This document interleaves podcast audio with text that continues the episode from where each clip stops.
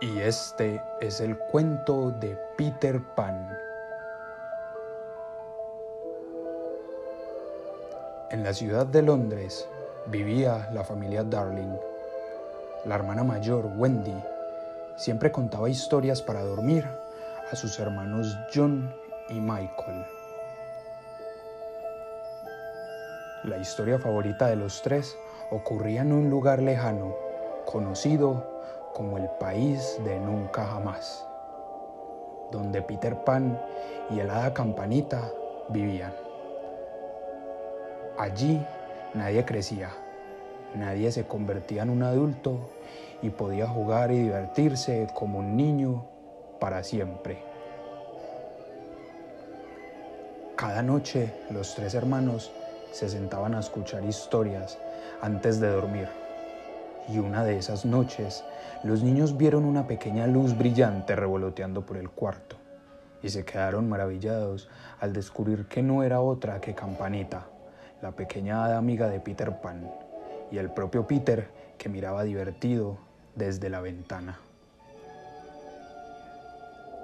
Aquella noche les propuso viajar al país de nunca jamás conocer a los niños perdidos y jugar sin que ningún adulto les diera órdenes. Pero, ¿y cómo iremos? preguntó Wendy.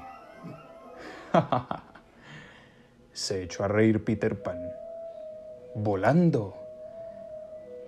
Pero nosotros no podemos volar, contestó Michael.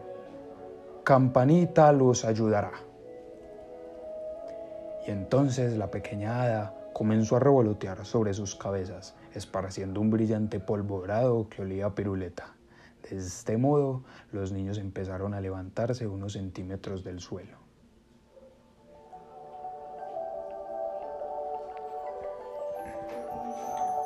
Asustados y divertidos, empezaron a volar por el cuarto junto a Wendy, la hermana mayor que no podía creer lo que estaba viendo.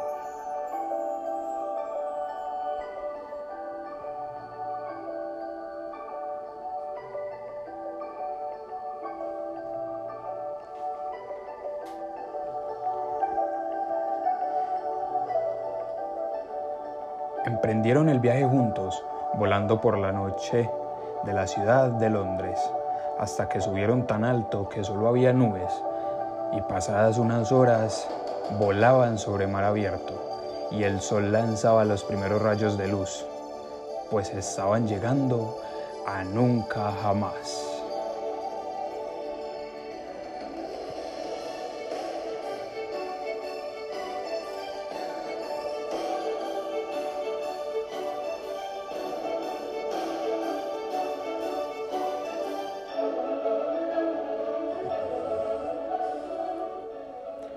Allí abajo vieron el temible barco del capitán Garfio. El pirata, debían de tener mucho cuidado con él, era el malo del cuento, aunque sabían que le atemorizaba escuchar el sonido de un reloj. Tic-tac, tic-tac. Desde el día que un cocodrilo gigante le comió una mano y se tragó su reloj, desde entonces, cada vez que escuchaba un reloj, se ponía tenso y empezaba a sudar de miedo. Por eso, cada vez que un reloj llegaba a sus manos, lo destrozaba a martillazos.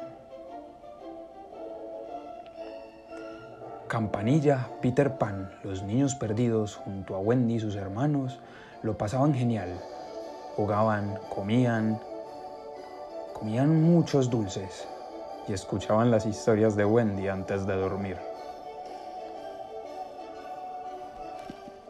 Pero un día, los malvados piratas tendieron una emboscada a Wendy y la llevaron atada dentro de un saco hasta el barco del capitán Garfio. El malvado pirata odiaba a Peter Pan. No podía soportar que fuera tan alegre, siempre haciendo lo que quería, sin importarle la opinión de los demás, sin miedos, sin complejos, justo lo contrario a él. El capitán Garfio no entendía la forma de vida de Peter y los niños perdidos, por lo que la detestaba y quería acabar con ellos. Pensó que si secuestraba a Wendy, Peter haría lo que fuera por salvarla. Y así fue. Peter se presentó en el barco, dispuesto a pelear con Garfio y los piratas, que aunque se hacían valientes, tenían mucho miedo de Peter Pan, porque era mucho más rápido y fuerte que ellos. Entre empujones y castañazos, el capitán tropezó y cayó al mar. Y como no sabía nadar, empezó a dar pataletas y a gritar pidiendo ayuda a Smee, el primer oficial, que le tiró una cuerda para que pudiera trepar de nuevo al barco. ¡Jaja, Garfio, eres un bacalao! dijo Peter.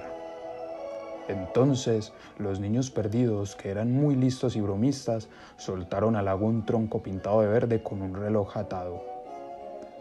La corriente arrastró el tronco, que visto desde arriba parecía un cocodrilo. Al oír tic-tac, tic-tac, el capitán Garfio entró en pánico y subió corriendo al barco, agarró con fuerza el timón y gritó lo más fuerte que pudo. ¡Alto! Y todo el mundo se quedó quieto.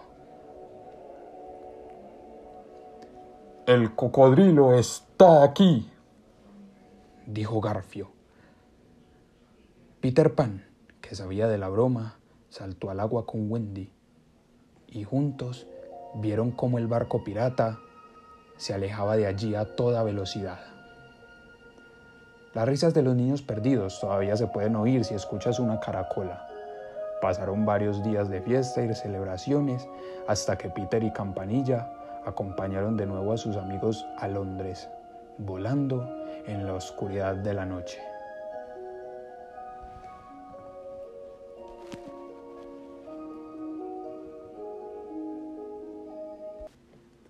Pasaron los años y aunque se hicieron mayores, los tres hermanos siempre recordaron aquella aventura que vivieron junto a Peter Pan, los niños perdidos y Campanita, en el país de nunca jamás.